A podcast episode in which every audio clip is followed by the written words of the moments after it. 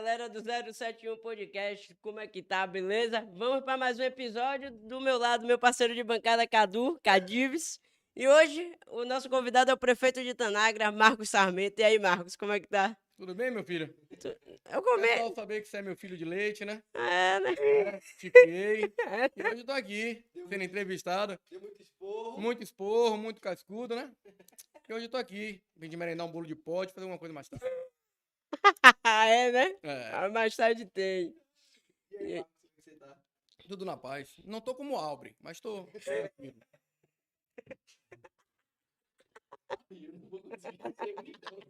Eu tô um cara sério, pô. É, né? E aí, como é a correria de um prefeito? Cadu, é, acho que vocês dois, né? Me conheceram há muito tempo. Isso nunca passou em minha cabeça, na realidade, né? Meus filhos que estão aqui presentes, beijo Lucas, beijo Malu. A gente tem uma terrinha lá em Tanagra, uma fazendinha. E a gente começou a criar animais lá, criar cavalo. E com isso foi tendo um diagnóstico da cidade, crescendo a popularidade e a população pediu para eu lançar meu nome. Então, eu não tinha nenhum afeto político na região, não tinha nada disso. E apenas um ano e dois meses de campanha, a gente conseguiu, Deus honrou, a gente conseguiu ganhar essa eleição contra quatro ex-prefeitos, contra a atual gestão no mandato, com a máquina pública na mão. É a prova que o povo queria mudança, né? É a prova que o povo queria mudar. Tem é alguém na família? Político também? Só- Nenhum. Só você. Nenhum. Então. Aliás, Lucas, quando ele fazia coisa errada, ele chegava em casa e falava: Gordinho, vem cá, eu errei, né? Mas eu sou criança, já tô arrependido e não deixei ser a política, né? Ele em casa conversava pra mim. Vem cá, Marco, co- por que hoje em dia no Brasil a maioria dos políticos estão desacreditados? Ah, Tipo assim, presidente faz, é, Bolso- Bolsonaro faz besteira com uma porra, fala besteira com uma porra. Aí chega o político, porra, não vou apoiar ele. Não... Por que tão. Está, está tudo assim, todo mundo desacreditado. Vitinho, é uma classe, né? Que pelo histórico, quem entra quer levar vantagem. É difícil hoje você achar um político que não dependa da política para sobreviver. Isso é o grande diferencial de políticos sérios no Brasil. Acho que qualquer pessoa que vem assumir um órgão público, ele tem que mostrar pelo menos independência financeira. Que ele não está ali para buscar nenhuma saúde pessoal, nenhum provento de forma indevida ou não. Quando você fala do presidente, eu vejo o presidente como um garganteiro. É um cara que fala muito, mas não tem uma atitude ruim de Bolsonaro. Bolsonaro é que nem você quando era pequeno. Dizia, vou lhe quebrar no pau e saia correndo. Então você pode falar que Bolsonaro fala besteira? Sim, fala besteira. Mas a atitude de um homem como presidente, ele tá deixando um marco na história. Né? Bem ou mal, são nove meses sem caso de corrupção. São nove meses com todas as estatais dando lucro. São nove meses com taxa de medicamentos de câncer e outras coisas zeradas. São nove meses com o imposto da gasolina zerado federal e o estadual aumenta e compensa. Então, a gente tem que diferenciar o que é a atitude, o que é o feito de um político com o que é o falar de um político. E hoje eu vejo o presidente falar de besteira demais, espantar parceiros, espantar amigos, criar um clima de incerteza no país, porém de atitude ruim, zero. O que ele faz, ele faz pro bem do país. Então, pode estar errado? Pode na eleição dele. Mas eu acho que ele era o pesticida que o Brasil precisava no momento. A gente tinha que mudar. A alternância de poder, ela é válida em qualquer lugar. Seja em cidade, governo do estado, governo federal. Porque só alternando os poderes, um fiscaliza o outro, e quem ganha com isso é a população. Sim, é, você falou que fala, é, atitudes dele, você citou várias, mas você acha que a mídia atrapalha muito ele? Demais. Tipo o quê? É um dos setores mais sujos do Brasil hoje é a mídia. A mídia publica o que lhe convém. Você sabe disso. Sim. Né? Hoje a mídia, para ter seus benefícios, ela acaba com a índole de qualquer pessoa, com a história de qualquer pessoa. Ela pesa para um lado. Então você Então- acha que tem, tem dinheiro envolvido por trás disso Muito. tudo? Muito. Não é pouco, muito. Você vê as verbas de estatais, de, de empresa de televisão que foram cortadas por ele. Quando você for ver, só uma emissora perdeu mais de 900 milhões por ano que ele cortou. Ela não está satisfeita. Ninguém estaria. Ninguém estaria. Só antes da gente começar a iniciar o papo, vamos falar do nosso patrocinador. Ah, que a gente nem falou. Que você tem várias dúvidas com o Marcos Sarmento. Principalmente do Vitória. Mas, como vocês sabem, Eu tenho várias perguntas para ele. como vocês sabem, segunda-feira ele fábrica de sorvete, galera. Então você que tá em casa, seu primeiro pedido na fábrica de sorvete, você tem 12 reais de desconto, beleza? Sem contar Você pede três pedidos, no quarto você tem 20 reais de desconto. E isso vale pro verão todo. Bom demais, hein? Tem a Seg Som, que oferece toda a parte de som, microfones, mesa de som, tudo ok. Fora a NFTV também. Com os- o estúdio, as câmeras e. Tamo junto, LFTV. Fala do link no- na biografia Tem um link ali, ó, da fábrica de sorvete. na fábrica de sorvete ali na. te- Ah, tá na descrição, foi mal, pessoal. Então tá na descrição o link, então aperta lá e pede lá seu sorvete. Tamo junto. Começa, pessoal do hambúrguer aí, como é o nome? The Burger. Não, o meu nome do, do, do homem que manda lá. Do dono, como é? Do cupom? Não, o dono da, da, da hamburgueria. Eu acho que é. Felipe. Ô Felipe, seu boi, manda hambúrguer pra cá, viu? Tô com uma fome retada, irmão. Hoje não funciona, infelizmente. Sim, ele manda amanhã. Ah, ele manda amanhã, eu venho buscar. E aí, Vem. Vem cá e lá, você tá morando lá ou mora aqui em Salvador mesmo? Porque é pertinho, né? É só uns 76 quilômetros, né? Como a gente tem propriedade lá, a gente reveza, alterna. São 8 mil habitantes? Em média, 8 mil, mas o censo atual já tá para 10 mil habitantes. É isso que eu ia lhe perguntar. Então você entrou na política de Itanagra basicamente sabendo o que faltava, né? Porque você, é, você não era político. Você era um, cida- um morador comum. Era um, um cidadão que mantém propriedade na cidade. Sim. Então, são nove meses de gestão. Ah, a gente já conseguiu fazer muita coisa na cidade. Isso é bom. Ah, está fazendo agora 9 quilômetros de asfalto na cidade, 2 milhões em calçamento. Vamos construir agora duas escolas em tempo integral. Inauguramos um centro de especialidade. Estamos inaugurando duas emergências. Então, em nove meses é muito É muita coisa. e muito pouco. É, é a prova de que você administrar o dinheiro público com responsabilidade, o dinheiro rende. Sim. Né? É o mesmo dinheiro que os ex-gestores recebiam, eu estou recebendo menos por causa da pandemia e fazendo muito mais. Sim. Então, é importante o que eu lhe falei, a gente avaliar os atos do gestor. Não o que o gestor fala, não quem o gestor apoia, não o gestor, que muitas coisas do jogo político em si. Né? Voltando ao caso do presidente, ele faz muita cortina de fumaça, o povo foca naquilo e ele consegue aprovar os projetos que ele quer. E o povo continua achando que ele é um fanfarrão. Então ele tá fazendo isso de propósito, velho. Entre aspas, intencionalmente. É uma base de uma estratégia. É uma estratégia política dele. Mas será que ele não tem assessor, velho? Tem um cara. Você tá falando muita besteira, pra que falar isso tudo? Mas vamos dar um exemplo. Ele ontem zerou os impostos de todo o remédio de câncer no Brasil. A mídia não divulga, mas ele zerou. Ele lançou aquela briga toda com o STF, há 15 dias atrás. Conseguiu aprovar a parte habitacional para todos os militares. Ele aprovou para todos os militares, ele foi lá e mandou uma carta pedindo desculpa ao STF. Ou seja, ele lançou a cortina de fumaça, todo mundo focou naquilo e ele aprovou um benefício para todos os militares, seja federal, estadual ou municipal. Então, todos têm direito à habitação financiada pelo Banco Caixa Econômica, se não me engano. Sim. Então, a gente tem que começar a avaliar o que se faz, não o que se fala. Né? É. E o que fica é, é o legado do político em si. Eu acho que não, não só ele, mas em todo político Todos. foca só no que o cara Todos. tá falando.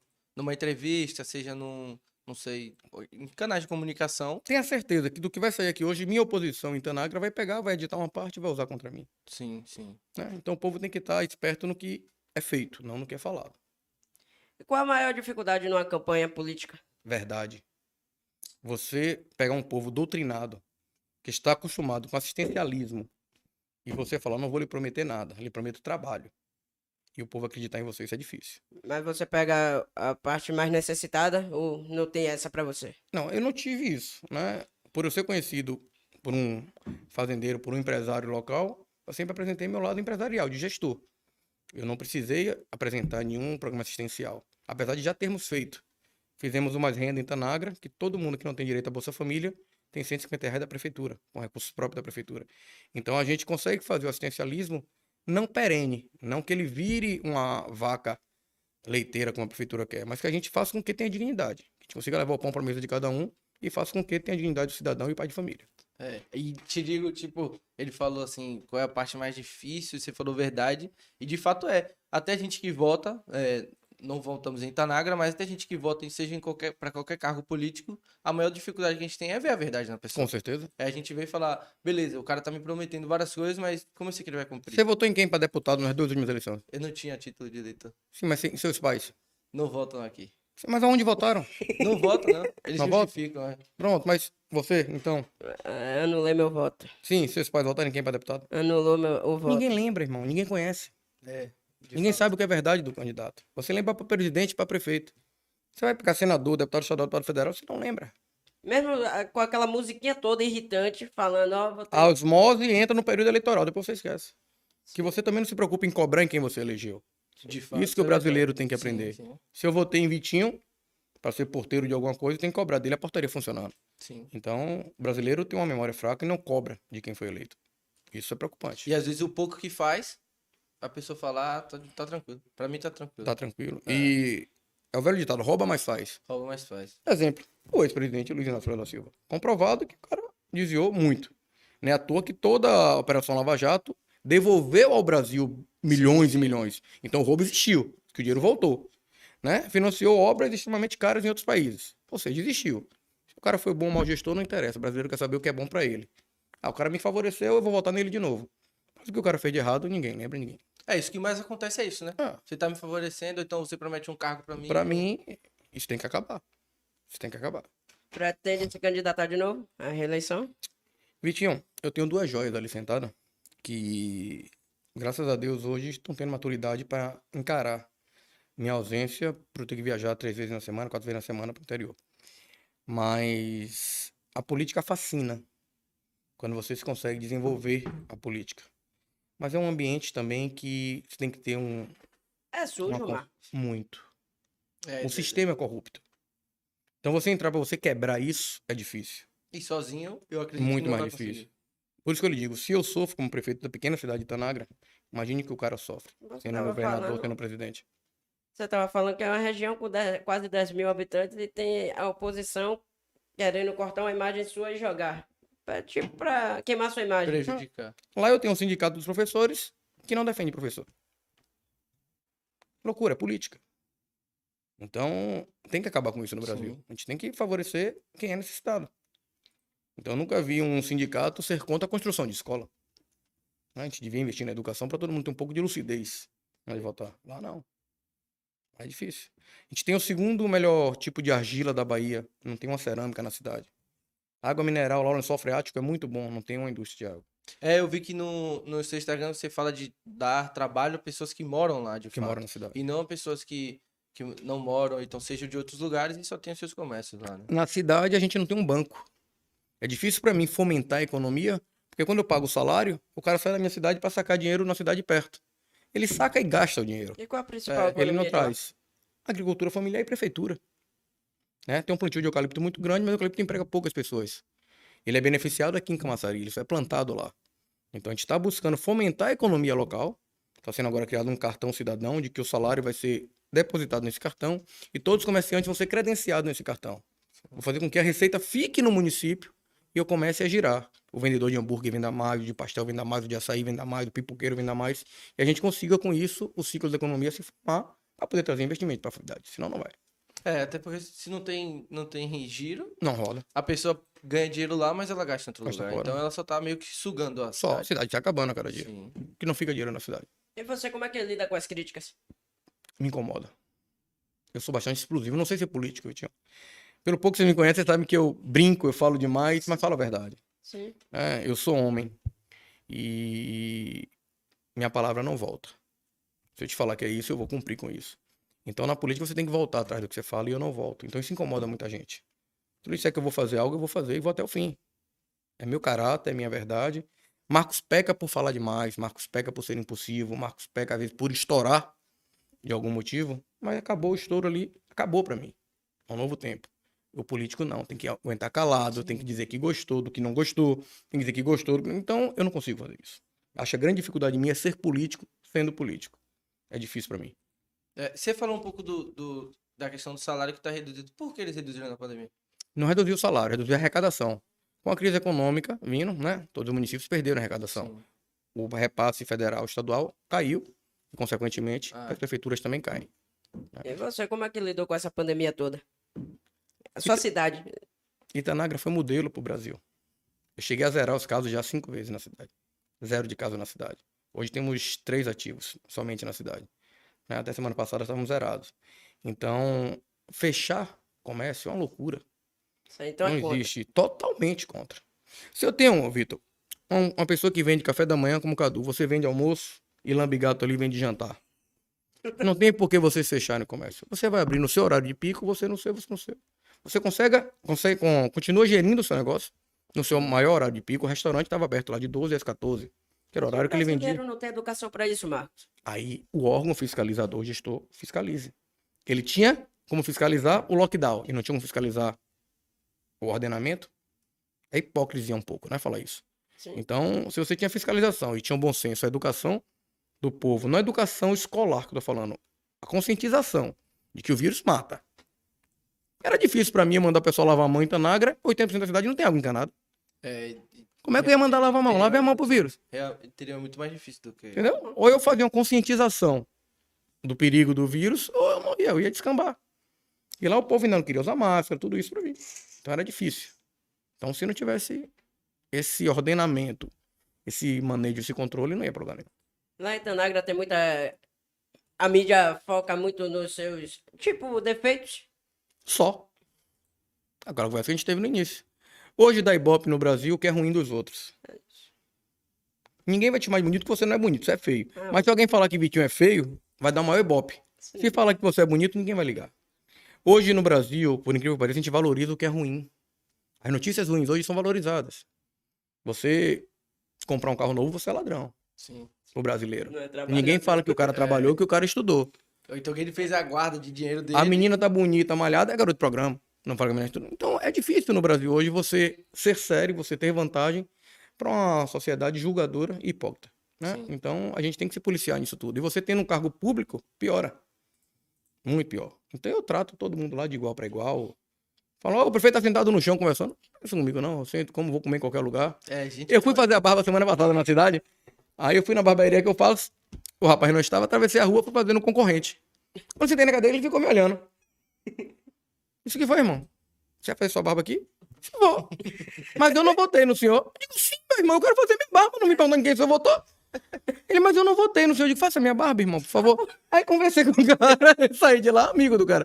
Aí isso tem que acabar. São, outra- são essas coisas que aproximam você do, do, do público. Que traz a verdade, de Ah, fato. Mas isso tem que acabar, É. né? Essa questão política, política acabou. Agora tem quatro anos de mandato, a gente se unir junto e mudar a cidade. Porque político fala, porra, vou andar na rua, ninguém pode me tocar, e é isso mesmo. Vou andar com meu nariz em pé e acabou. Ô, irmão, então você não me conhece lá, não.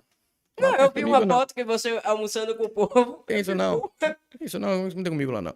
Tem besteira, não. Lá do, do, do saciseiro ao médico é meu amigo, não tem isso comigo, não. E o cara fez a barba bem? Ele é doido, é? Certinho? Ele é doido, aí eu mandava cortar o vará dele. Cadeirinha. Para permitir, você não vai poder funcionar, não.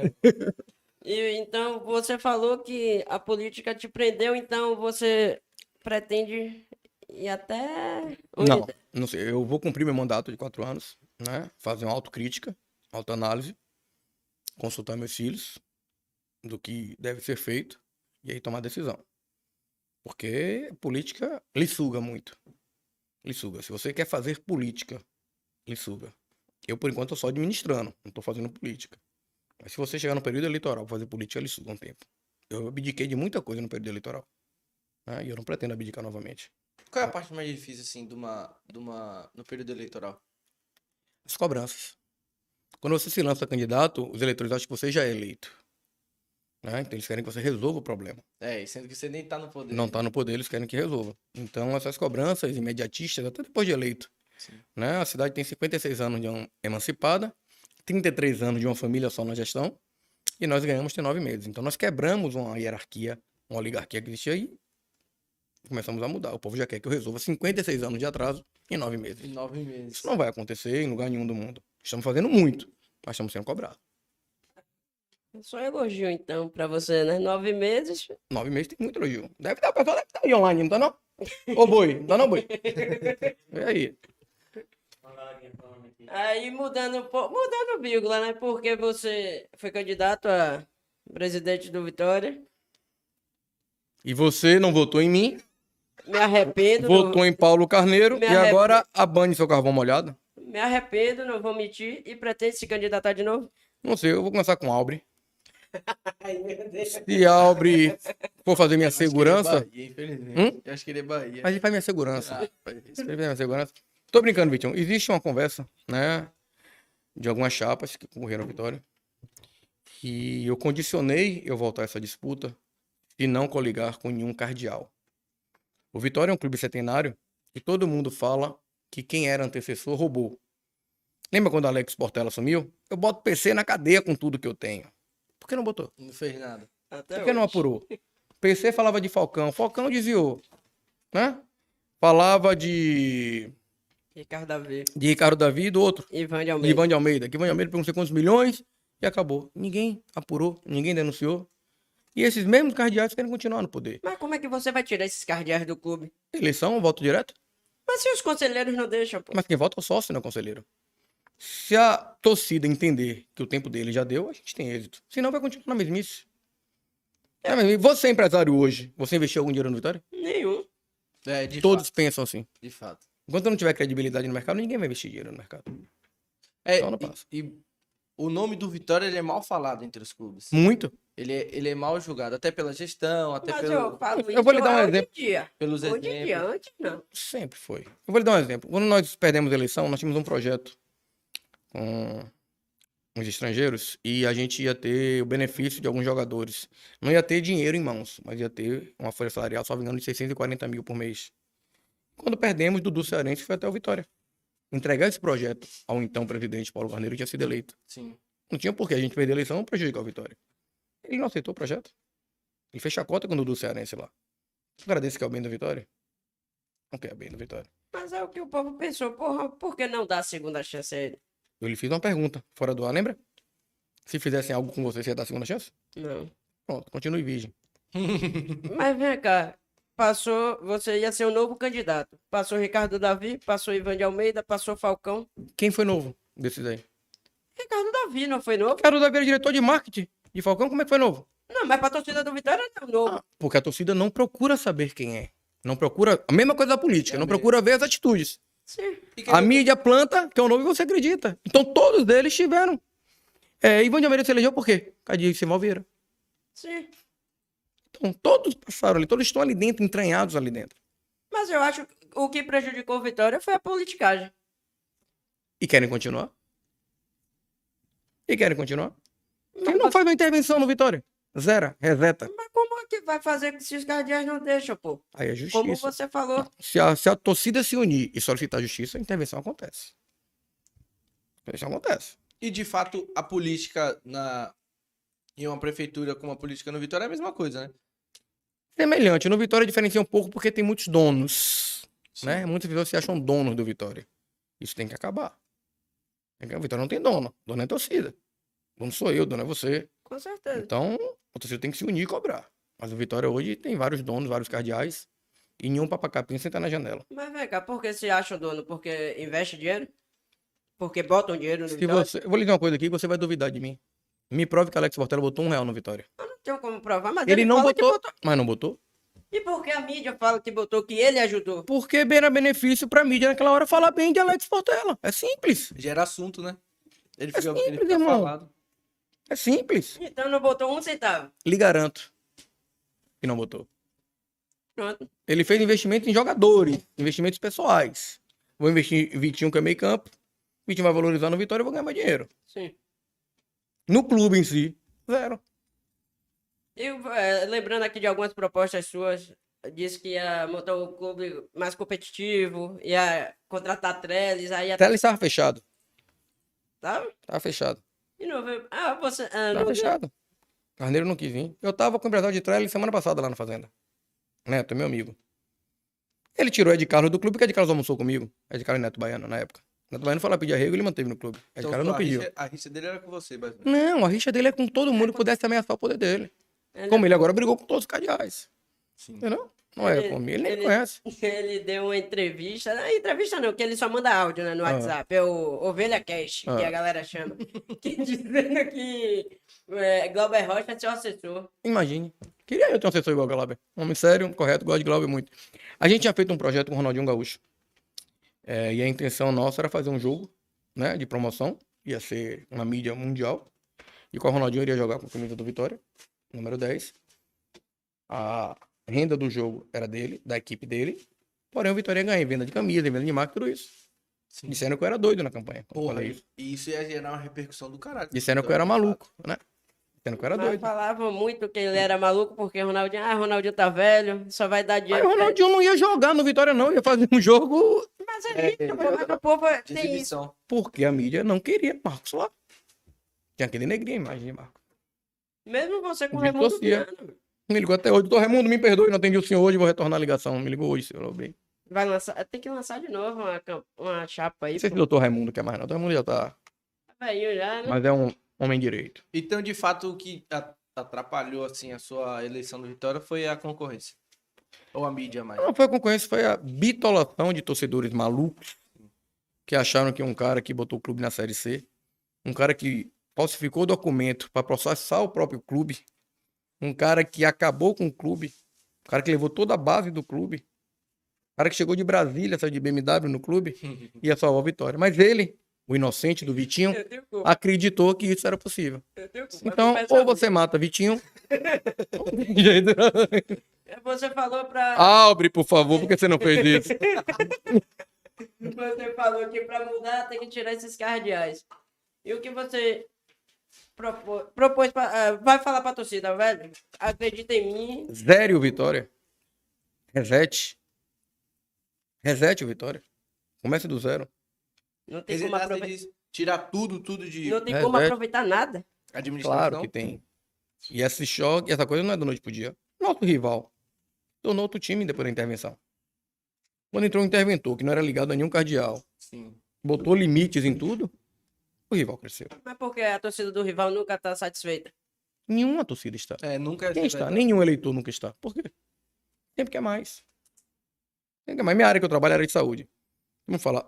Saúde não tem preço. É um dito popular. Mas saúde tem custo. Sim. Então, hoje em Itanagra, por exemplo, se eu botar uma saúde de excelência, ninguém vai falar, Marco, a saúde tá boa. Porque vai começar a vir munícipes vizinhos que a saúde estão ruim, buscar a saúde de Itanagra. Consequentemente, minha saúde vai continuar ruim. Sim. Porque minha demanda vai crescer, o meu custo vai crescer e eu não vou ter como bancar uma saúde de excelência. Entendeu? Então você tem que ter esse equilíbrio de gestão do que é bom e do que é funcional. Eu posso botar lá 50 UTIs em Itanagra, vão estar lotadas no outro dia. Porque todas as saúdes dos arredores, cinco vizinhas, são quebradas. Ou seja, o meu município vai procurar UTI, tá cheio. Ah, o prefeito não presta. Botou daí, não. É. Então você tem que entender o que o homem faz. O que o cara fez. Seja ele prefeito, seja ele presidente do Vitória. O que ele fez, você tem que avaliar o cara. Não sei se você viu a negociação de Pedrinho. E O que você acha disso? tudo lícito, tudo correto. Será que o, o antigo presidente recebeu a verba por isso? Não sei. Agora, se não fosse ele, seria outro que entrasse dos cardeais. Será? Eu lhe faço uma pergunta, Vitinho. É, se os cardeais são tão imponentes, tão independentes, por que não ajuda o clube sem se meter? Se amam Vitória, como eles falam, cada um vou dar aqui ó, 50 reais por mês ao Vitória, quero que o Vitória cresça. Por que não fazem isso por amor ao clube? Porque não tem torcedor mesmo do Vitória ali. Não, porque eles querem o bem próprio. É, que... O Vitória é uma máquina de fazer dinheiro, Vitinho. O Vitória não tá quebrado. É uma máquina de fazer dinheiro. Por que não tá quebrado? Me prove matematicamente. Por que tá essa crise toda? Má gestão, irmão. Você tem uma empresa que fatura 5 milhões por mês. Se você administrar bem, você não acha que ela dá algum resultado? Não dá. Ainda mais com esses jogadores da base, querendo ou não, não prestam pra mim. Mas vale alguma coisa lá fora. Mas, E aí? Aí você votou em Paulo Carneiro. ah, vai jogar a culpa toda em cima de mim, tá? Claro, se você é o mais bonito. você votou. Ah, eu me arrependo, não vou mentir. Eu, até eu soube que você tinha umas paixões platônicas, era? Não tem nada, não. Fala do Vitória de novo. Ah, vinha assim. Ele tinha. Ele se apaixonava por mulheres mais velhas, né, Vitinho? Não me apaixono por ninguém, não. Ah, sim. Ah, continue. Você falou um pouco que sua área é de saúde, né? É, eu trabalho na construção civil e na saúde.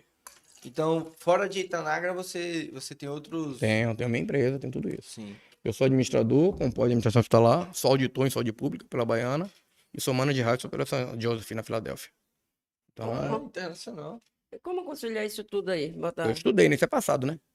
Mas cada um a sua época. Eu não faço mais isso hoje. Tem que estudar o série 2 lá hoje. Então, hoje a gente conseguiu ter uma estrutura, e é o que eu falo. Se entrar na política sem querer benefício da política, você consegue administrar. Mesma coisa, o Vitória não precisa de quem precisa do Vitória. Se você entender isso, você vai fazer uma eleição correta na próxima eleição. Grave isso. O Vitória não precisa de quem precisa do Vitória. A depender de quem for o candidato, né? Também. O Vitória não precisa de quem precisa do Vitória. Então, por exemplo, eu não sou torcedor do Vitória. E eu sou, vamos supor, sou um empresário e eu sei administrar uma empresa. Seria Então, um bom gestor pro Vitória. Eu posso ser um. Pô, Paulo Carneiro foi pro Bahia, foi pro Atlético Paranaense, foi pra tudo. Então, você... né? Não deu certo em lugar nenhum. Faliu todas as empresas que ele tinha. Mas Vitinho achou que ele ia salvar o Vitória. Mas pra ser. Ele já tinha sido presidente uma Mas, vez, né? já, Já, e deixou na Série C. mas construiu o Barradão, Cadu. Foi, foi com o dinheiro dele, ele foi pedreiro. Não foi? E você foi ajudante, não foi? É, Ele, reve- Ah. ele revelou Davi Luiz, revelou Foi. Hulk. Foi De no- graça, não foi? Foi. De graça. Foi? Era o papel dele. Sim, eu Ele sei, ganhava pra isso. Eu sei, mas por que ele bate na mesma tecla o tempo todo até Porque hoje? tem torcedores cabeçudos igual você que acreditam nisso. Que absurdo, Que vive de pô. passado. Que absurdo, Eu vou pegar seu passado aqui. Deixa eu Não, Pera aí. É, acreditar no novo de novo. O que Ricardo Cara. Davi fez com o Vitória? O que Ivan de Almeida fez com o Vitória? Pô, aí não- Pera aí. ah, pô, O pessoal tá mandando pedindo um abraço aqui, ó. Bianca, Rebeca, tá pedindo um abraço. Um abraço, pessoal. Dá um abraço aqui. Vem, Vitinho, continue aí. De Tanagra. Não, de Lauro mesmo. É, então, realmente, realmente, realmente fica um pouco difícil, né? É a segunda vez que o cara faz. Difícil, pô. Difícil. E ainda tem gente que defende, né? Que ele não seja afastado. Isso é triste, Vitória. E até porque a torcida do Vitória hoje em dia é uma das mais fanáticas pelo clube, né? É, mas tem um defeito que o Vitor fala, não apoia o clube, né? Certa feita, depois da eleição dele, me procuraram. Não vou citar o nome para não ter problema. Ele fez, Marcos, você pode ajudar na alimentação da divisão de base do Vitória? Depois que ele se elegeu. Ajudar pessoal. Você, Eu, Marcos, pessoal. Eu disse, claro que posso. Eu ajudo. Como é que ajuda? De tal e tal forma. Tudo bem, eu ajudo. Eu mando levar o material, eu vou entregar o material aí. Ah, não, não vem entregar, não. Disse, como não? Aí você quer conturbar o ambiente do clube? Eu disse, "Oxê, eu tô doando, eu tô ajudando e eu não vou levar? como isso? Aí não pude ajudar o Vitória. Então esse ego no Vitória tem que acabar. Ué, e, e como é que você ia fazer se eles Doação. iam buscar lá? Não, eles não queriam que a- quem doou aparecesse. Quem Ah, levar o entendi. louro era o tal presidente. Entendi, entendi. Porque porque ele acha que a mídia vai ver ah, um candidato tá ajudando um cara que não sei o ia ser um potencial concorrente dele no futuro. Sim, sim. É. Assim, na minha visão, errado 100% ele não está. Mas ele tá errado na, na parte de, tipo, se você tá doando, se você que tá fazendo doação, você tem direito de receber Você tá o, o crédito para aquilo. Você tá errado, na sua visão você tá errado. Você Sim. tá pensando em você, como ele pensou nele, não pensou no clube. Não, ele isso tá que eu lá tô falando. clube. Mas você, como torcedor, você tem o direito. Todos têm, É. todos têm. Só que ele pensou no umbigo dele. Né? No umbigo. Então, Ele só pensa nisso, né? À toa que Alex Portela se afastou dele. é o santo, Alex Portela. É que ele é santo, É o pô, santo. Eu vou levantar e vou falando embora que- aqui. né? Não, ele tava falando. Alex Portela ficou do lado dele na eleição. Chegou. Quem elegeu ele foi Alex Portela. Aí Chegou no, no momento que Alex Portela se afastou. E por que Alex Portela não pega agora todas as provas que ele tinha contra a PC e botava ele preso e não denuncia? Porque deve estar errado também. Ah, e você apoia? Não, não tô apoiando. Hum, pô. Eu errei votar nele. tá certo. Não cometo mais o erro. Erraria de novo? Não, não Cobre de Alex Portela, então, as provas que ele tinha contra a PC pra botar a PC preso. Ele não arrotava isso? Que fez uma auditoria? Que comprovou? Agora é a hora, pô. Agora é a hora de botar pra fora. Disse que ele tá afastado do clube também. Nem tá apoiando esse atual presidente, Luiz Henrique. Ele indicou membro pra comissão gestora, como é que ele não tá dentro do clube? É o que ele tinha falado. Se né? você é bestada, acredita. Não, não acreditei, eu tô repassando. Não. É isso. O que, o que eu meio que enxergo é que, tipo assim, é, o torcedor ele tem pouco acesso do que realmente é verdade. E ele tem acesso do que aquilo, apenas aquilo que a mídia mostra. E que se ele for atrás, ele não vai ter aquela. aquela Se ele for atrás, ele aquela tem. resposta. Se ele for atrás dele, tem. Todas as datas são públicas. Sim. Entendeu? Agora, o torcedor é preguiçoso. Mas vem cá, a mídia não pega muito no pé, não? Do Vitória. Demais. Não, do Vitória principalmente. Pega. Por que esse vitimismo? Otimismo, pô. Hoje no Brasil, ser preve- vítima gera dinheiro, né? Hoje, hoje Marcos, é- a gente, é- quando era pequeno, chamava de negão, de bicha, de tudo. Não tinha nada. Ninguém teve bullying, ninguém teve nada. A gente trocava murro na rua, obrigado por isso. Hoje, se eu te chamar de anão, é bullying. Você vai me processar e ainda vai ganhar dinheiro meu. Então, o vitimismo no Brasil hoje virou emprego, irmão. Então, você justificar uma administração ruim do Vitória, Você justifica que a mídia pegando pela vitória. Para, vamos tomar vergonha na cara, faz direção boa. Não, não é isso. E não dá espaço pra mídia falar. Não é notório que a mídia. No seu ponto de vista, no meu não. Porra, na maioria dos torcedores do Vitória é notório que eles protegem muito mais Por isso que Bahia do vocês o Vitória. elegeram Paulo Carneiro. Não é por isso. Se o Vitória se valorizar, Vitinho, o Vitória é muito maior que o Bahia em pouco tempo. Mas se continuar com o vitimismo, dizendo que todo mundo persegue, que é azarado, que chega na final treme, que não sei o quê. A gente tem isso dentro da gente, torcedor do Vitória. Tem que acabar com isso, pô. Mas não é a verdade, não é um time azarado? Como é que não é um E time por que você torce pra esse time, velho? É amor. azarado? Amor, Amor não Ah, der. corno. de corno é esse aí. O corno da miséria. De não dá, pô, não dá. Venha torcer pro Bahia, não é assim. Não, claro que não.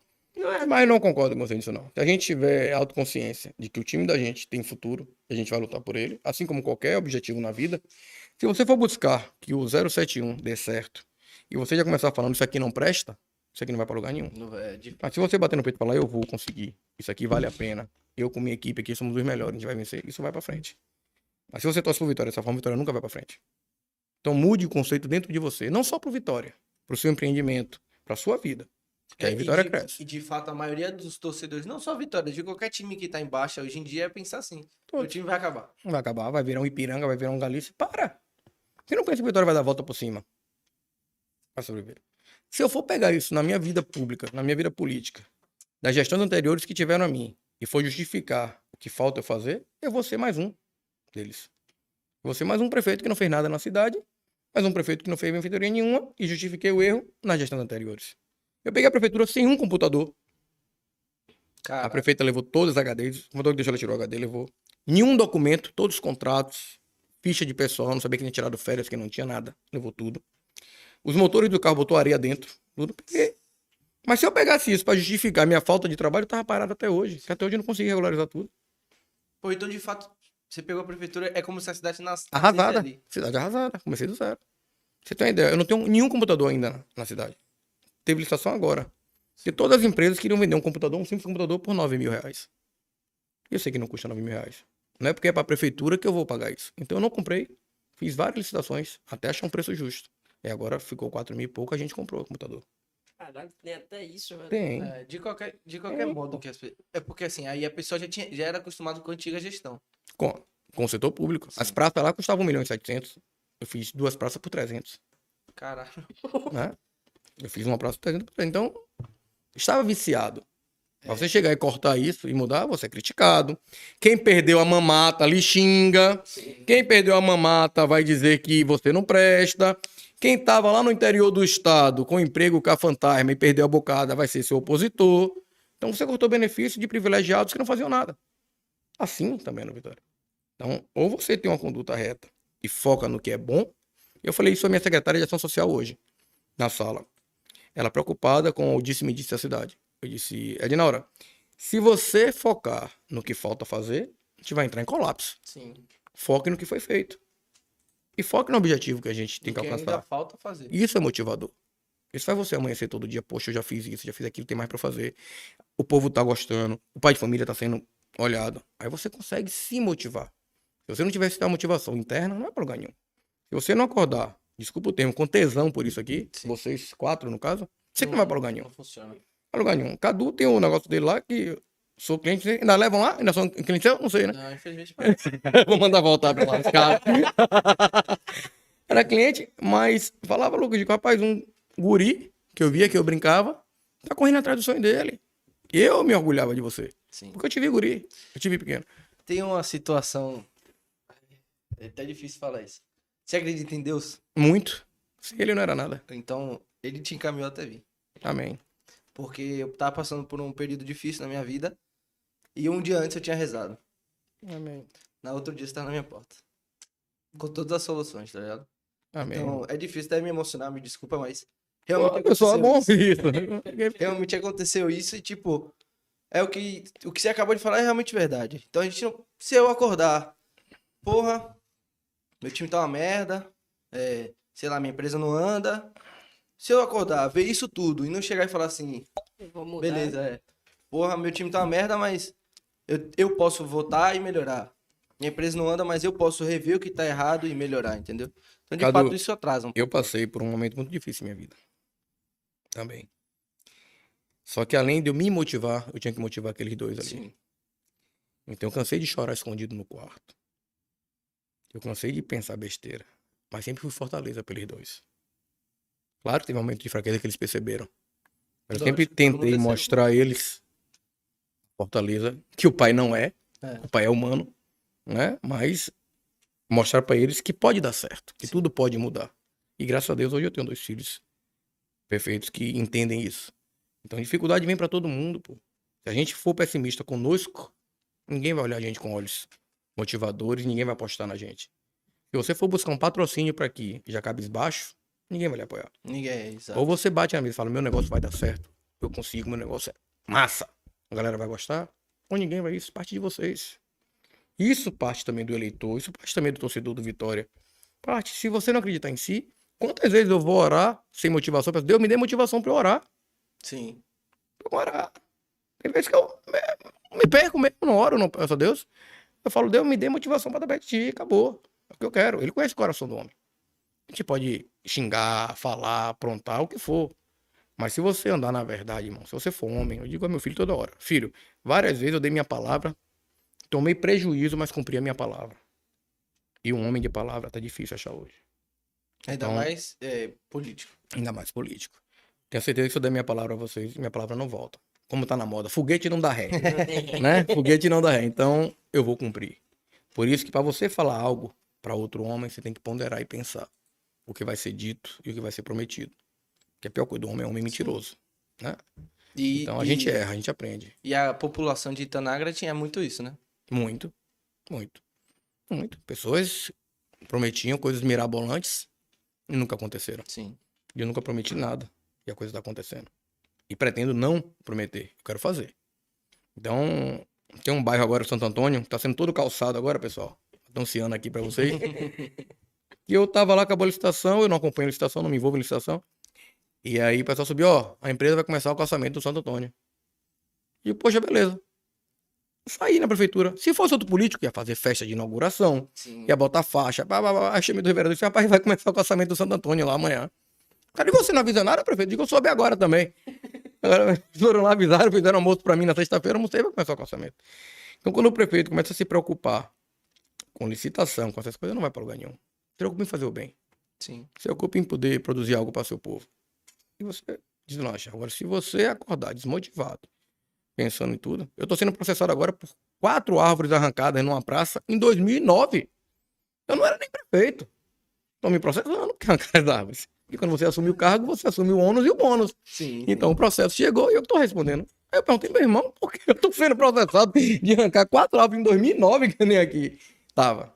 Mas infelizmente. É, o seu nome que tá lá. Aí a oposição pega isso, prefeito tá sendo processado. A mídia pode pegar isso agora e botar em todos os sites amanhã. Prefeito Tanaga é processado. Ninguém vai ler o porquê.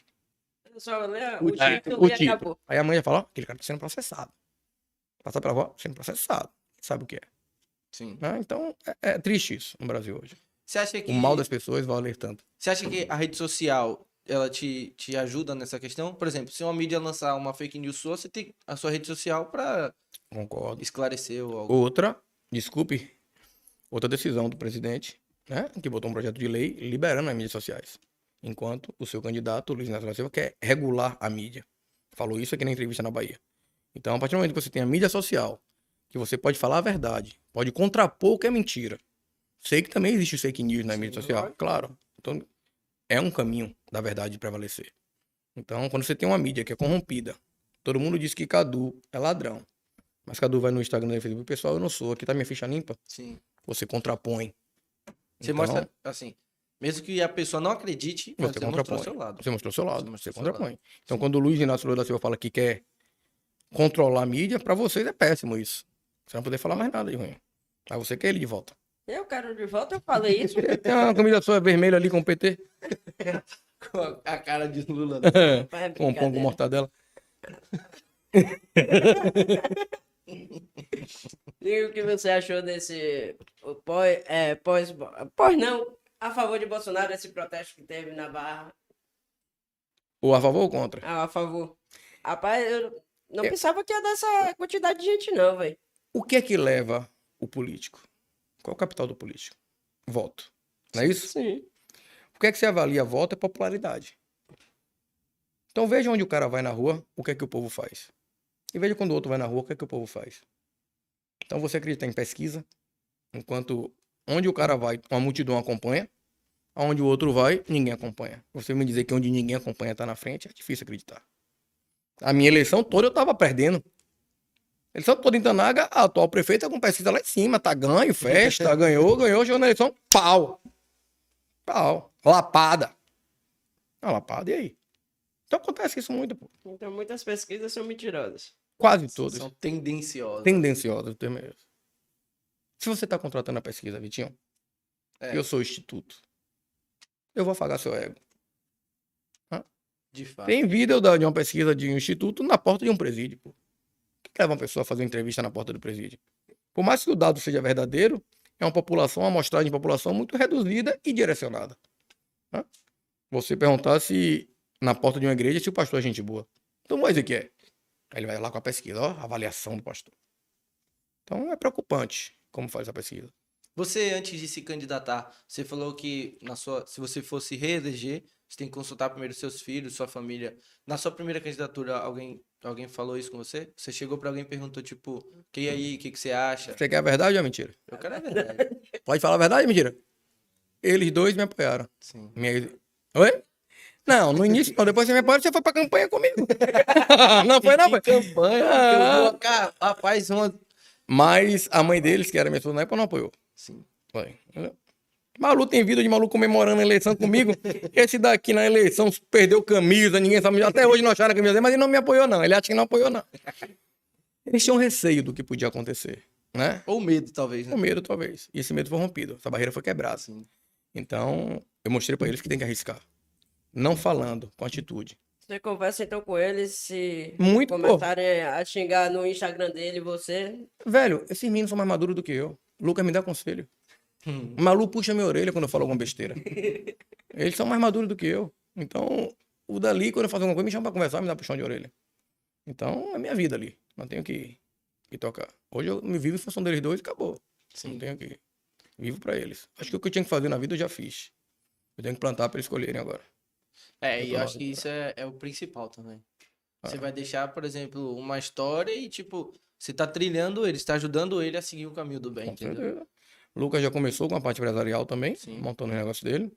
O Malu também tem um tino comercial muito forte, econômico, principalmente. É pão duro, é casquinha. Lucas é mais aberto, porém é mais comercial. Sim. Então cada um vai valorizando o que tem de bom agora. E é o que eu digo toda hora. A hora de errar é agora. Ainda tem o pai velho aqui. Então arrisque. Arrisque isso. A gente tá fazendo uma loucura, eu e ele aí, que se alguém souber, mata nós dois. um investimento doido, ou de foi um sufoco, né, pai? Uma loucura. Mas é hora de errar, pô. Graças a Deus, ele hoje tem um pai que apoia. Sim. Quantos não tiveram? E que Que tem iriam condições arriscar. também. Tinham condições, mas não tinham apoio do pai. Então hoje eu posso dar um suporte a eles que ele quebre a cara. Hoje a gente passou por um sufoco, eu chorei, não sei se ele tinha chorou também hoje. Chorou também hoje, chorei. E no final do dia teve uma notícia boa. Mas é da vida. Sim. Tem que quebrar a cara, pô, senão a gente não aprende. Você passou por um momento. é. Então, isso é amadurecimento. Isso é lapidação do ser humano. E será que Normal. vão seguir também na política? Eu acho que não. Eu acho que não, não sei. Sinceramente, não sei. Malu tem mais perfil de ser prefeito. Lucas tem mais perfil de gestor. Futuro presidente do Vitória, né, Lucas? pra ver se o Vitória tá jeito. Não sei, não. Acho que esse cargo do Vitória eu acho que eu ainda assumo. Ele não. Eu ia me aposentar daqui a três anos. Era meu projeto de vida. Terminar o mandato. Eu com 45 anos queria me aposentar. Porque a Maluzinha já ia para quase 18, o Lucas já tava de maior. E eu queria parar. Eu queria pro meio do mato parar. Mas pelo visto eu vou continuar mais um pouquinho. Pra segurar que eu quero quietar meu facho já. Hum. Tá na hora de ficar velho. Barrigudo, gente- sentado. Ouvindo mentira de Vitinho. Cerveja, amendoim e Ah. Falando, mandando áudio. Ah. Não, mandar. É doido, entende o quê, rapaz? Que ia mandar. Aí, ah, ele tem mais de cinco anos. Vai ser presidente do Vitória sim. Quando eu converso com ele, eu falo, escreva. Escreva. Áudio não. não, não, não. não, não. A gente falou um pouco assim da sua nova carreira. E antes, quem era Marco, Marcos antes de ser empresário? Meu pai veio de uma situação muito humilde. Meu pai morava em Palafitas, em Vazão. Sim. Meu pai hoje tem várias formações superiores. É um exemplo para mim, né, de vida. E ele tinha uma empresa de gestão em saúde. Aqueles postos do carnaval. Sei. Quando você tomar murro no carnaval, você vai tomar ponto na boca. Meu pai que montava aqueles postos. E eu comecei com isso com ele, né? Ele parou, eu continuei fazendo aquela gestão. Hoje a gente tinha uma empresa de gestão.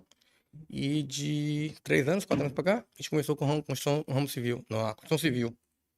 E também deu certo, graças a Deus. Sim. E aí a gente ficou. E agora foi pra política. Então, então você, você já teve um exemplo em casa também de, de um administrador, no Eu caso. morei 20 anos no Bonfim, irmão. Não tive infância fácil. Sim. né? Não menosprezando o bairro do Bonfim, a Cidade Baixa. Mas não era um bairro como o que eu moro hoje. É um bairro mais humilde. Então eu morava entre o Estaleiro e a Pedra Furada. Duas invasões. Meus amigos, os que não morreram, se meteram com droga, com tudo isso, e alguns estudaram. E a gente pôde presenciar as duas realidades da vida, né? E eu sabia que se eu me metesse com droga, com alguma coisa, o caminho ruim era aquele que meu amigo seguiu. Tem amizade até já- hoje com esse povo. Todos. Se você chegar na portaria de Bonfim comigo, lhe carregam. É Kiko, Citeiro, todos são meus amigos ali, tudo isso. Meus amigos até hoje.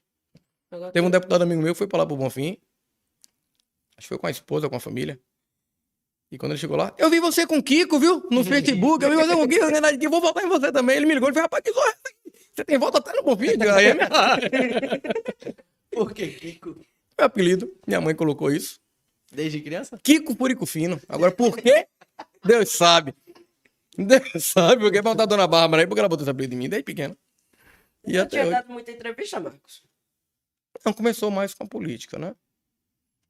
Tinha dado alguma, como era gestor de unidade pública em saúde, às vezes aparecia algum pepino que a gente tinha a descascar. Mas a parte da política em si me lapidou muito pra isso. Fez crescer. E é de boa pra mim. Tanto que você ligou, pode perguntar. A Cadu perguntou. Foi. Pode perguntar, eu digo, pau. Pensa comigo, não. Não faço pauta em nenhuma entrevista minha. Eu acho antiético pra quem tá ouvindo. Então, daqui pra falar a verdade, vai discutir. Sim. E o podcast é bem uma, uma, uma proposta assim.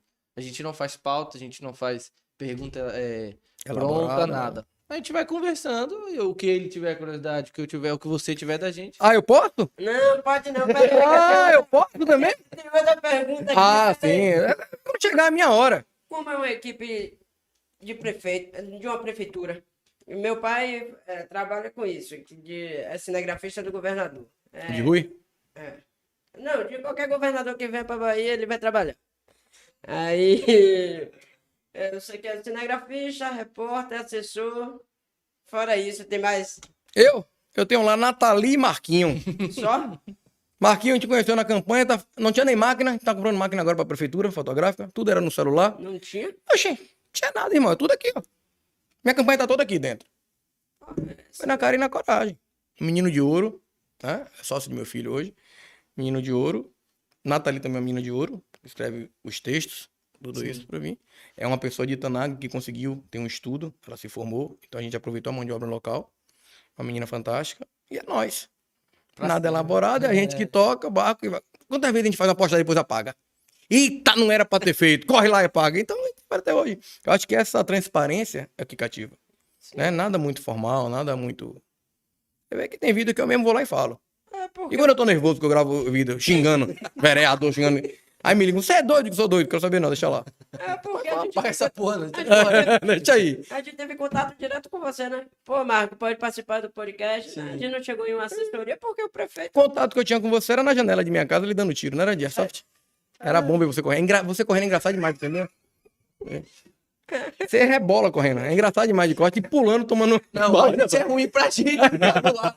Porque, por exemplo, está eu correndo ao lado dele, tiros de airsoft passando. Eu olho pra ele, tô, eu dou risada, aí eu diminuo o passo consecutivamente. Eu tô muito É, sério, nunca imaginei você virar um prefeito de uma. Nem eu. de papo. Nem eu.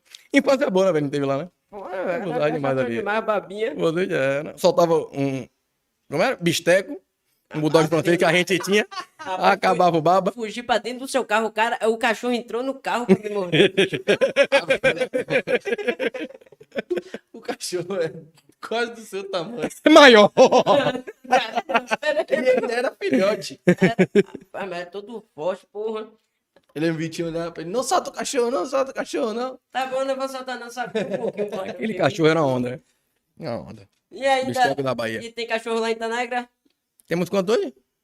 Aí meu sócio no canhão. Ele tá abrindo canhão agora de American Bully. Sim. Pessoal, segue aí, Max Force Kennel, canil da gente. No total temos quantos hoje? Temos 11 American Bully, dois Canicoso, dois Rottweiler, Ah, uma Blue Hilo e um pé duro. Dá quanto aí? Dá uns 20. Dá, Oi? E dois Bulldog francês, é. dá assim, ó, não pode entrar. Certo? Entra lá. Porra, Vitor, vou fazer uma aposta com você agora. O Vitinho dava um biscoitinho bom pros cachorros. Rapaz, Um tira gosto. Rapaz, ninguém me respeita, velho. É incrível isso. não tem É, medo, parou que a não. sobrancelha dele é mais grossa que o bigode?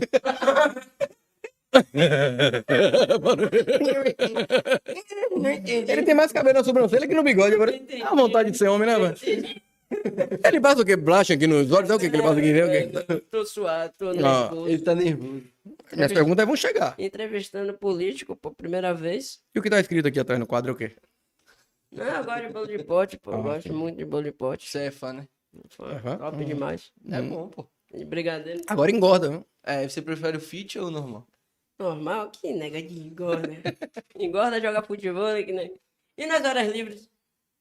O que é que você faz? Monto cavalo. Vou pra roça. Minha terapia. Ou então dormir. Tem coisa melhor do que dormir. Essa só lá não para, velho. Tava Ah. ali. Para não. Ainda eu, imagina o eu empresário. acho que é meu grande defeito é esse aqui, ó. Eu perco muito tempo da minha vida com isso aqui. Meus filhos reclamam e eu tenho que melhorar isso aqui. Seja trabalhando ou. Trabalhando. Porque o trabalho político em si, você ir pra uma rede social, responder o comentário de um eleitor é um trabalho. Sim. Mas quem olha, pô, ele tá no Facebook, ele tá no Instagram. Ele vem tá ali vendo, né? O que postaram sobre mim, o que não postaram.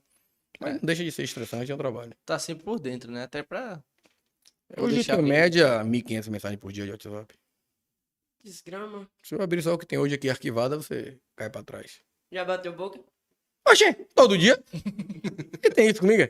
No Facebook? Mas rapaz, Daquele que pega aquele comentário maldoso. pau. Você pediu aqui. É, pau. Vou lhe responder. Então você é tipo político que chega no comentário dele e tasca o pau mesmo. E tem uns cornos que falam de mim, eu boto a carinha de boi quando eles falam de mim. Ah, tá bem. O cara reta lá, não sabe comigo não. Não tem medo, não, velho. De quê? Sei lá, pô, maldoso do jeito Eu que- sou alto e forte, tem medo de quê? medo de quê? Semelhante a mentira. A mesma pedigria aí você, Vitinho. É. Não dá. Seu partido político é o. PP. E eu não tinha nem partido, viu? Olha. Filiei nos últimos 45 segundos do tempo, porque tinha que se filiar. Tinha um período que antecede a eleição, tinha que se filiar. Então o povo queria mudança mesmo. Queria mudança. Eu O vi, povo um- quer mudança. eu vi uma história que você não ia poder se, se candidatar Mídia. a prefe... é, que você depois postou é, mostrando que você era candidato. Teve uma pessoa, eu vou falar o nome, porque o processo já findou, chamada Vivaldina Timóteo, aqui de Lauro de Freitas. Ela foi usada por um advogado chamado Matheus Nogueira, um estelionatário, advogado, advogadinho, é bom ficar gravado para ele ver, o qual ele pegou essa mulher, e essa mulher fez uma denúncia contra mim, dizendo que a minha declaração de bens não era constitucional. Tudo para caçar o meu mandato, né? Para não caçar minha, minha chapa, no caso, para não me candidatar. Foi aberto um inquérito policial, a polícia averigou, provou que ele nunca foi advogado dela, né? Inclusive minha filha, ela é delegada, foi ali, a gente descobriu onde ela morava e a gente conseguiu ser candidato, porque ele tentou evitar. Sim. Advogadinho aqui de Lauro. Bufa fria, como diz na mídia. Só é, só é homem no papel. No digital. É. Você não tem medo de falar essas coisas, não? Não fazer maldade com você, mas com sua família em si. É doido. é? Ele é doido. é? Faça comigo, irmão. Mais processo que eu respondo, Vitinho. Por falar essas coisas. É, Vida meu no Instagram quando eu posto que ofende alguém, ninguém um pau. Engraçado que só processo, ninguém quer restaurar a honra. O vitimismo no Brasil é dinheiro. Tudo é dinheiro. Ah, tem que me pagar tanto salário mínimo. Tem que pagar. Aí, um bocado. Graças a Deus, a gente tá ganhando tudo. Eu Pronto, nunca paguei um real em ninguém. Graças a Deus. de processo. De processo. Graças a Deus. E um, um empresário assim, ele recebe bastante processo, né? Com, de Muito. funcionários e tudo. Muitos. Muitos. Ah, às vezes. Esses sim, os trabalhistas. Sim. né? Pela justiça não ter uma jurisprudência padrão, vou dar um exemplo. A gente tinha algumas cidades na época e cada cidade tem uma comarca trabalhista. Então, tem cidades que a gente passou tantos anos prestando serviço e não tem um processo trabalhista. Tem cidade que a gente ficou três meses e aquela comarca entendeu que o vínculo empregatício não era o correto. Sim. E tem vários. Então, isso, aí briga vai pro TJ, vai até ter uma jurisprudência padrão. Isso é normal. Marcos, me tira uma dúvida. Você morava aqui, mas tinha terra lá em Itanagra Ainda e tenho. poderia se candidatar por isso. Se você É. quisesse se candidatar a prefeito de Salvador, Eu tinha que mudar a minha residência eleitoral para Salvador. basta isso? Baixa isso. Ah, pensei que tinha que morar aqui, não sei o quê. Não, você tem que ter uma residência. Então eu tinha residência em Itanagra, comprovei que tinha uma residência em Itanagra e fui candidato lá. Senão não poderia. Aí se eu, pra Lauro, se eu quiser ser candidato, por exemplo, no futuro, eu tenho que transferir minha residência eleitoral pra cá Sim. e poder ser candidato. E pretende vir pra cá? Você é doido? Vitinho, repare que cada vez eu tô subindo mais. É, ia Daqui a pouco, eu- daqui a pouco eu tô lá em Marcelo do Pior nu. Você vai chegar na praia, tá eu lá com uma barriga desse tamanho. Não vem pensar. Eu estar lá subindo. Eu tenho uma puta curiosidade de saber como é, Mara- é praia de nudismo. Rapaz, tem um segurança meu chamado Estrela, ele vai te levar. Tem o quê? Um segurança meu chamado Estrela, que ele vai te levar. Um negão de dois metros. Você vai com ele. Satisfeito, mano. Posso ir com o Vitinho. Se ele for. Tudo tu sobra pra Vitinho, já reparou? Tudo é o chaveirinho, né, velho? Tudo é o chaveirinho, né, velho? Tudo sou eu, bicho. Aí, Vitinho, mas se aparecer lá o negão do WhatsApp nessa praia, aí ele no instante corre. Você pra correr na areia fofa, irmão. O negão com aquela toalha vai te laçar. Muito sou atleta. pô. Aquele chapéu. aquela toalhinha no ombro atrás dele. Sério, eu tenho curiosidade. Isso é porra. Coragem do caralho você chegar e ficar no usando numa praia. Eu não tenho curiosidade nem coragem, não. Primeiro, meu pinto é pequeno, eu vou pra praia nenhuma. Tu esmagar, eu vou passar vergonha, não. Rapaz, quem disse que é prefeito ele de uma cidade? E prefeito é capado? é? Eu pensei que você ia chegar aqui. Não vou falar sobre isso, não vou falar sobre Eu disse o quê? Pode falar o que quiser. Ah, mas de boa, tomara que todo político que a gente vem entrevistar seja. Agora não vou pra Maração do Pior com você. Não, não vou, não. E uma parte de Maração do Pior pertence a Itanagra. É. Ah, Diogo, aquela localização de Sauípe pertence a Itanagra. Diogo pertence tá lá? É. Mas como existia uma ausência de poder público das outras gestões, Mata de São João foi invadindo, Entre Rios foi invadindo. Mas quem mora lá e tem um recibo de luz está lá em Itanagra. Porém, o carnê de IPTU já é de outras prefeituras. Ué, mas. Então estamos com um processo agora, a Ah, retomada de posse para poder buscar.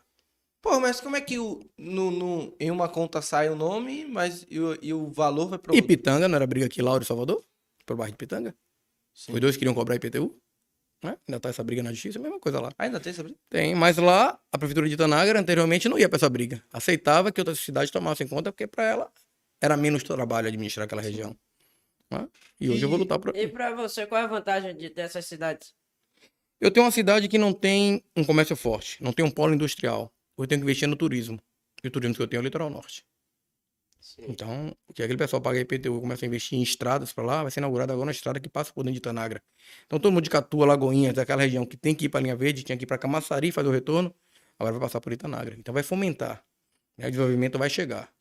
E a gente tem que estar preparado para isso. Que vai Vem cá. chegar violência, vai chegar muita É, coisa isso, também. Isso que eu ia falar. Chega Chega com o turismo, com, quanto mais pessoas. Aumenta tudo. Exato. Aumenta tudo. né? Então, E o índice de violência lá em Itanagra, Marcos? Rapaz, na Bahia tem crescido, né? Esse final de semana mesmo teve dois baleados lá. É coisa rara acontecer, mas teve esse final de semana. De um assalto. Então, com o progresso, tá chegando também a violência. A gente tem que estar atento. Então, a gente vai agora botar câmera na cidade toda e colocar um posto da polícia na entrada da cidade. Para poder filtrar um pouco mais. Estamos começando agora a guarda municipal, acho que até final do ano está implantada na cidade, Sim. para a gente poder ter um pouco de segurança a mais. Duvidar nem eu do povo de lá, né? Sai daqui pra roubar. Ah, lá. com certeza, de fora. É Cidade isso. pequena lá, todo mundo se conhece. E lá não é Se só. o cara for soltar, você é meu vizinho? Ah, Desculpa, eu vou madrugar, não adianta. Vou Ô, pegar- meu tio! Ô, tio, aí meti a beleza. Não tem, pô. Tem que ser de fora, pô. Cidade pequenininha. E lá pega povoado em volta, né? Muitas. A área rural é grande, a gente tem essa. Sim. A gente tem essa. Qual é a Mas- principal plantação de lá? Eucalipto, Eucalipto? é, mas não fomenta nada na cidade, né? Lá já foi o segundo maior produtor de farinha de mandioca. Então a gente tá fazendo agora 10 casas de casa de farinha, 10 maquinários, pra gente distribuir para as comunidades, pra gente começar a fomentar de novo a agricultura Sim. familiar. né? E a gente tentar fazer com que a própria prefeitura compre a produção da agricultura familiar para servir para os alunos, servir para todo mundo e a gente fomentar a economia local. Mas isso demanda tempo, né? Não vai ser em um ano que a gente vai conseguir aquecer esse mercado novamente. Então tá sendo plantada a semente. Pô, tem mais de três anos de trabalho aí. É pouco tempo, Vitão. Você acha que é? Para você aquecer um ciclo econômico de uma cidade, É tipo É pra tempo. caralho. Você acha que. porque se sair só do, do agricultor, a prefeitura pagar só o agricultor a produção dele, e não tiver uma cadeia que dê suporte para esse dinheiro, esse dinheiro vai ser sacado da cidade e vai continuar a mesma coisa. Então você consegue ir criando essa cadeia econômica com o tempo. Né? Que o cara venda farinha aqui, mas ele compra o pão em, em Vito, compra o feijão em Cadu, compra o arroz naquele bicho feio. Vai, assim vai mudando e a gente começa a fazer o ciclo econômico que fomenta qualquer coisa. O dinheiro circular na cidade. E você acha que quanto tempo isso? Mais de cinco anos? Pra estar aquecido, sim. Pro comércio ganhar fôlego, a gente vai agora tentando levar um banco pra cidade. Caralho, imagina, tipo, o cara tentando, precisando sacar o dinheiro dele. Mas O pior não é isso. O pior é posto de gasolina que não tem na cidade. Não tem? São 40 quilômetros pra ir pra voltar. Você gasta 80 quilômetros só pra abastecer. Vou, então, se eu tô indo pra nem Se você estiver na reserva, você vai empurrando. Caralho. Ah, então, é difícil isso. Então, o nosso custo de combustível hoje na cidade é alto, porque só que a gente gasta pra ir buscar gasolina pra abastecer os carros, Porra, vai velho. vir. E você que leva os postos de gasolina pra lá, pra lá também, ou... Não, como não tem demanda, nenhum empresário quer investir Nenhum, lá. é, Ninguém Sim. que. Agora, chegando nessa estrada, já tem gente querendo montar um posto na cidade. né? Porque vai passar muito carro pela cidade e vai ter demanda. Então, tudo que fomenta a economia é demanda. Se a gente não circular demanda, não adianta você ter o podcast se você não tiver ninguém assistindo. É isso. Então, você tem que ter demanda. Você não vai lavar os seus carros se você não tiver quem lave o carro. Exato. E essa estrada tá pra ficar pronta quando? Novembro, dezembro. Esse ano já? Esse ano já. 22 quilômetros de asfalto. Prefeitura ou... Estado, governo do estado.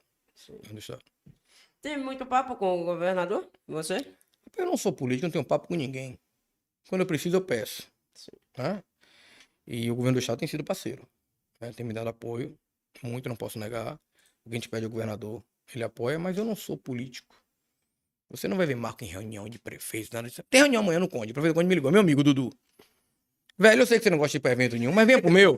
Digo, ah, chefe, não sei se eu vou não. É amanhã, não sei se eu vou, pô. O cara é meu amigo, meu irmão. Antes de eu ser prefeito, eu já conhecia ele. Ele também tem negócio aqui em Lauro. Então é empresário também, amigo meu. Gosto, não me sinto bem. Não me sinto bem. Não consigo estar com, aqui com quatro, cinco prefeitos mentindo. Eu sabendo que é mentira e eu tô no é risada isso dizendo que é verdade. Eu vou chamar de mentiroso e vai ficar meu inimigo logo. É isso que eu falar. Você sabe que é mentira. Ah, é, é mesmo, irmão. É, tá certo. E o pior é que às vezes é mais difícil você fazer o. Tipo, o. Ah, é, massa, legal. Ah, Eu não Você consigo. fingir. Isso me suga, me dá uma É. energia, me dá um peso. Me dá um peso que eu não consigo fazer isso. Eu também sinto isso. Também eu, eu odeio, tipo, vejo que uma pessoa tá mentindo e eu tenho que ficar calado. Aí eu prefiro. Então, O menino não me conta um segredo nenhum que sabe o que eu falo. Ninguém me conta. Ninguém me conta. tem amigo político você? Tirando Muitos. Dudu? Muitos. Muitos. Muitos mesmo. Muitos, muitos, muitos, muitos. E mente? Demais, mentem pra mim, que sou amigo. Esses porno mente. Eu ah, não queria falar, não. ele deu uma parada assim. mano. mente pouco, não. E pra quer que eu acredite. Mas você chega e fala, porra, velho. Não, pô, pelo grau de intimidade que a gente tem, com os que são meus amigos, a gente fala muito pouco de política. Sim, é. Entendeu? A gente. Deve política- até evitar muito. É, a gente evita vir. Eu acho até que é normal. Por exemplo, um jogador de futebol, quando ele tá de férias, ele não vai jogar futebol. Ah, Ele vai fazer outra coisa. A gente evita, não evita intencionalmente, mas satura, né? Ninguém aguenta. A gente fala de várias E coisas. é automático já também, né? Ah, já fogem. Já fogem, já fogem. E futebol, arrisca no futebol? Hum? Você arrisca no futebol? Jogava lá com a gente. Jogo muito, irmão. Jogo muito. De teimoso ou centroavante? Hoje a coluna não deixa mais, mas jogava de banheirista mesmo.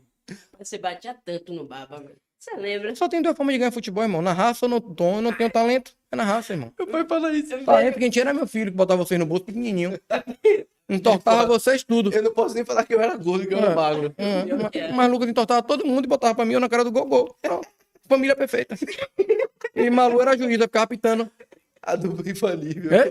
Ah, ele, ele, ele fazia tudo e eu fazia pro gol, Veio o acabou. tio de Neto falar, lembra do baba que tinha lá, que não sei o quê, você me empurrou na grade, eu quebrei o dedinho, a Quem- dói quem até é? hoje. O tio de Neto, O tio ou o pai, Geraldinho? o tio Rubens, é, Rubinho é doido, rapaz, ele é doido.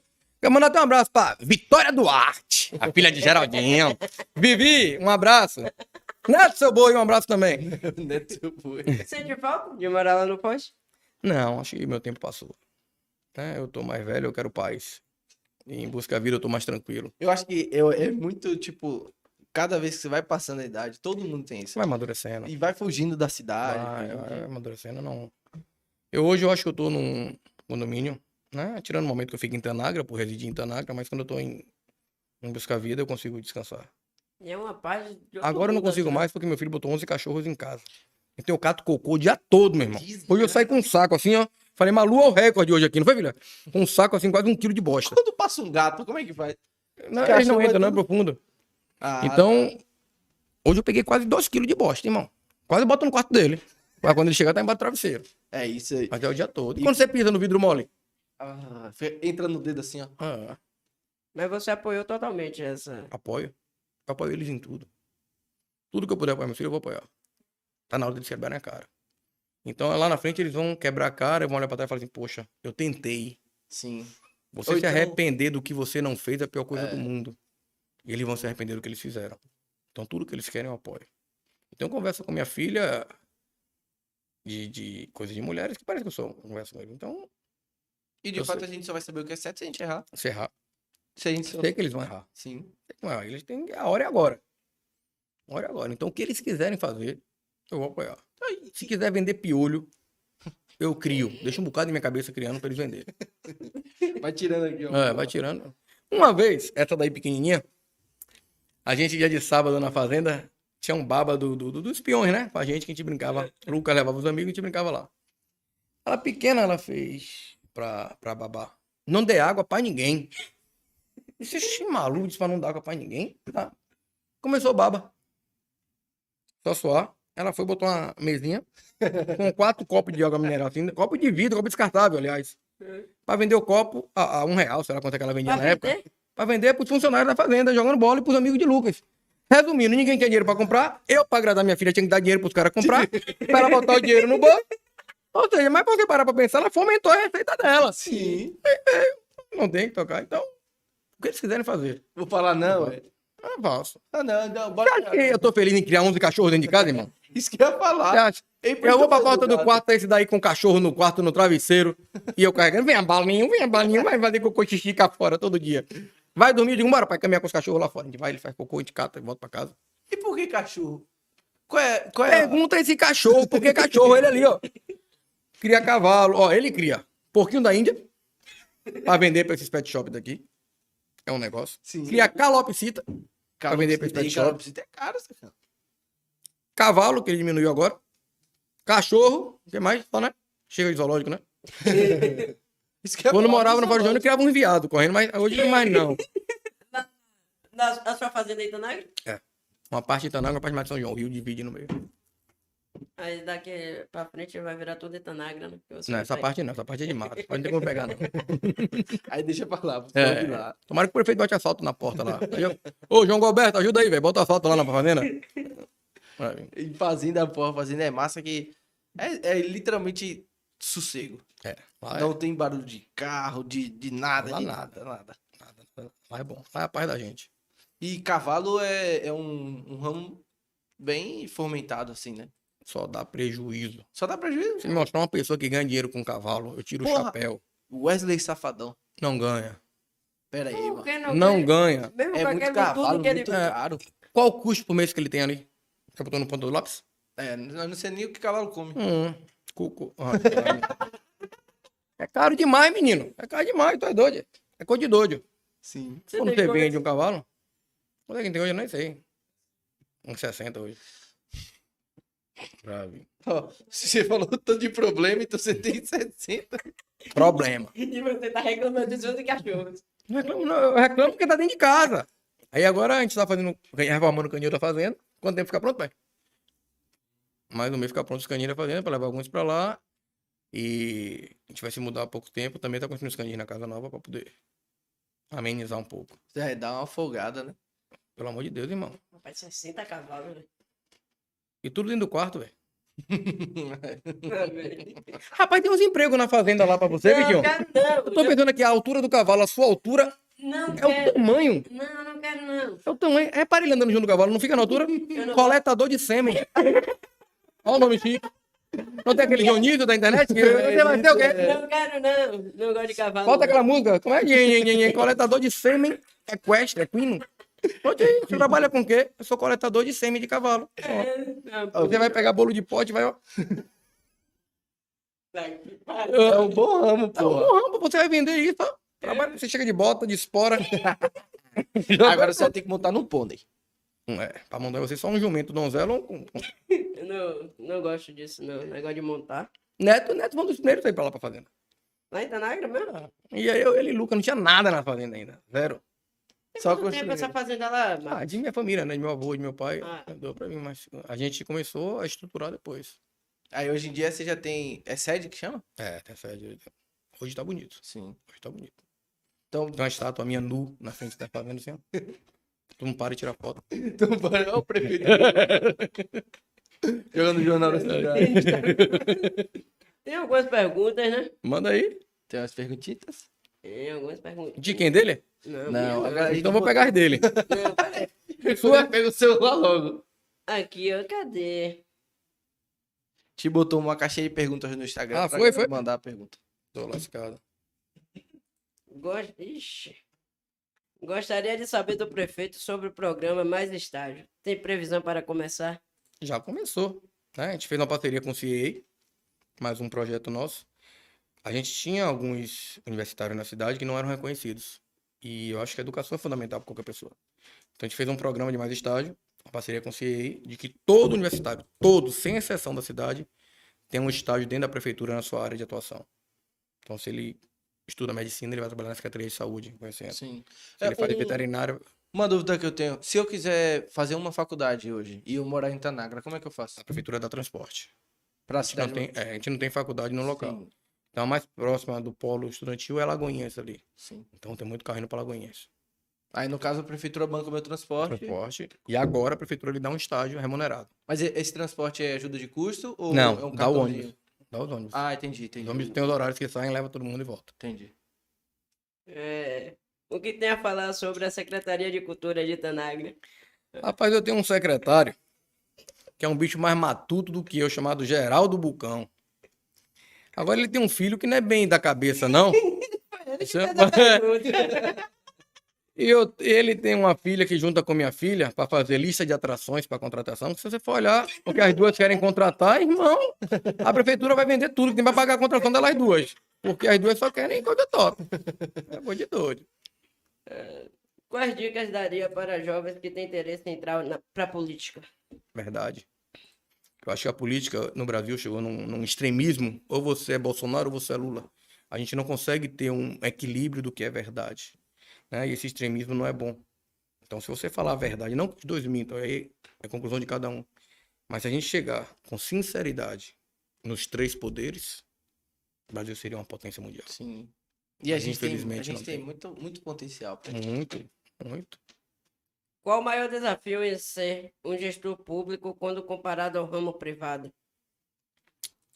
Rapaz, eu acho que a resolutividade.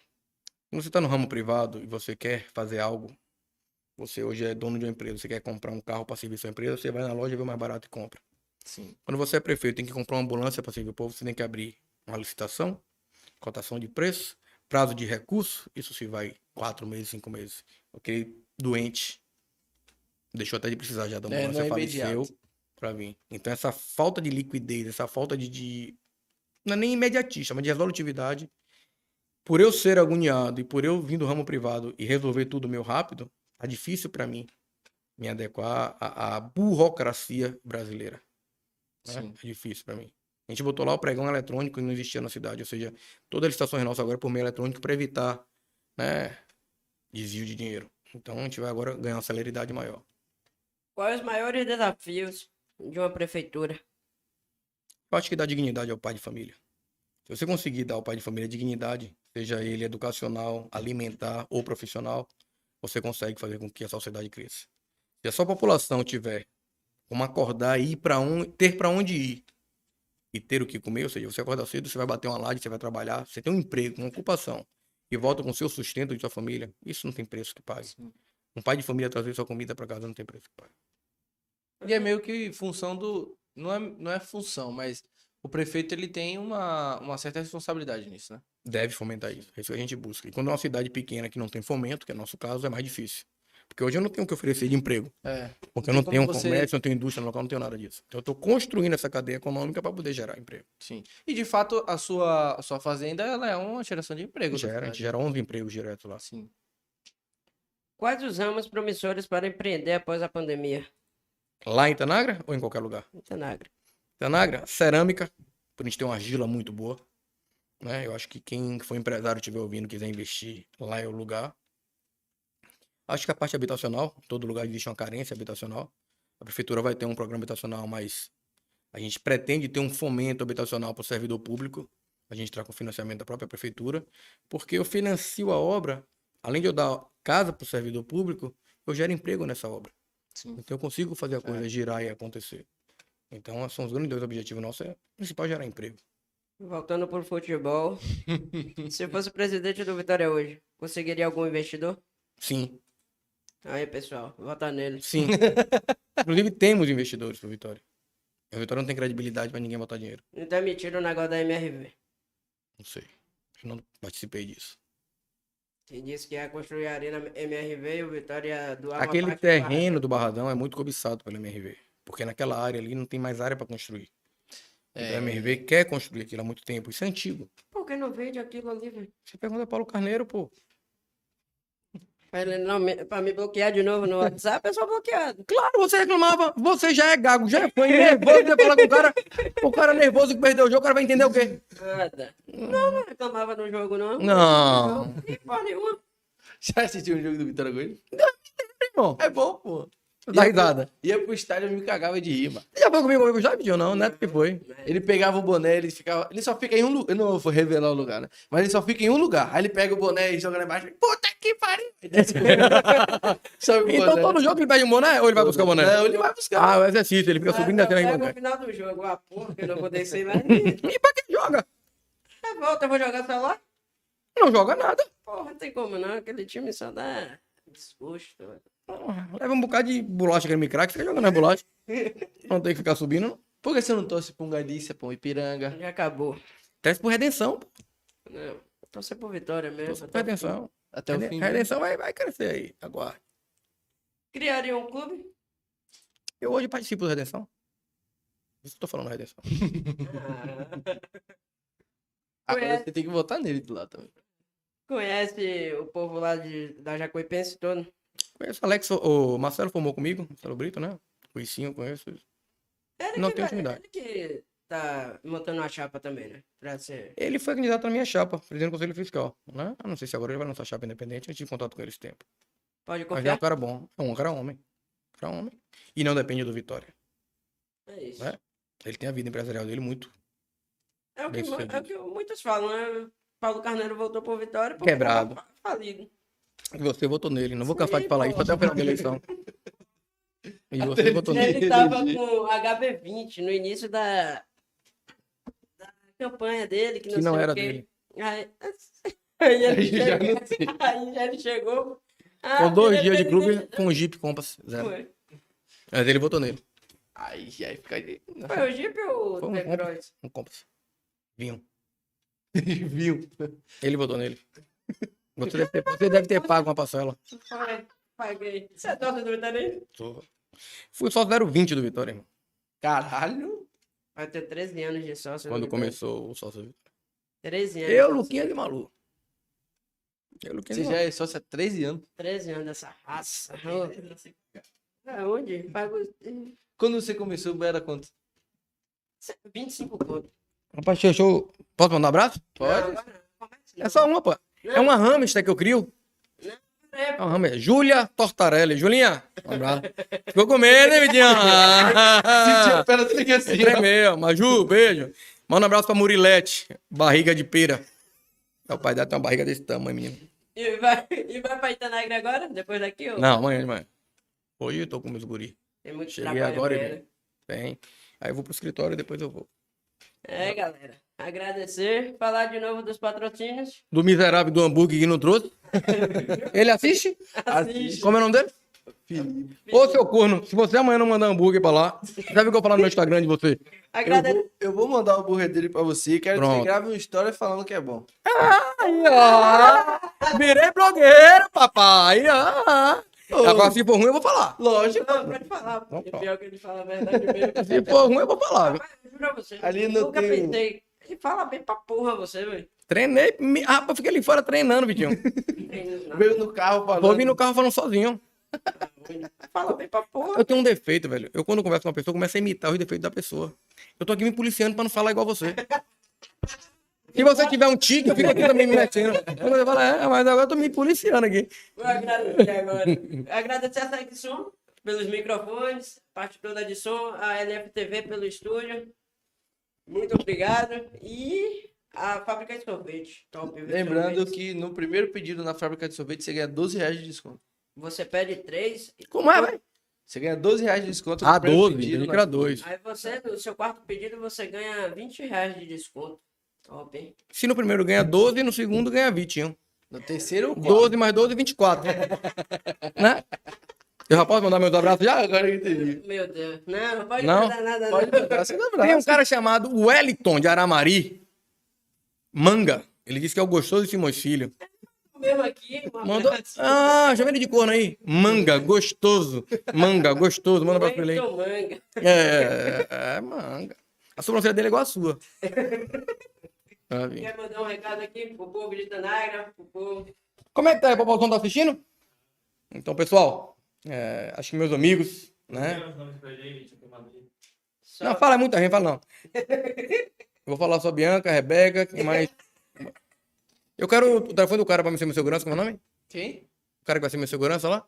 Abre. Albre. Albre, um abraço, irmão. Pera aí, aqui, ó. Beto Abade, Gustavo, Beto é assessor de Geraldinho, viu? Wellington Manga, Carlinhos, Lisiane, Nathalie, Alcione, pra ele mandar o salve no final. Alcione, grande profissional, grande jornalista. Meu respeito. Não, é não. Lá não contrata menor adolescente, não. Menor aprendiz, não. Recado. População de Tanaga, beijo no coração, abraço a todos. Sabemos que a luta é grande, né? Mas a batalha sem motivação e sem descontração fica mais pesada. Então, beijo no coração de vocês. Cadu, Vitinho, Valeu. esses dois lambigados que eu não sei o nome, mas são feios demais. Obrigado, nunca desistam do sonho de vocês. Isso aqui pode ser pequeno hoje, mas pode ser uma potência amanhã. Sim. Só depende de vocês. Valeu. E o que depender de mim, não como prefeito, como empresário, como parceiro, tô colado. A gente patrocinar, aparecer aí também, Sim. ajudar. O Lucas deu uma mensagem aqui que o Canil já quer uma cota para patrocinar também, para vocês divulgarem. Então o Canil já começa a patrocinar e a gente crescer. Acredite. Sonhe. E acredite no seu sonho. É o que vale. Pra. Agora, peça a Deus. Arrasta para cima. Valeu. Valeu, galera.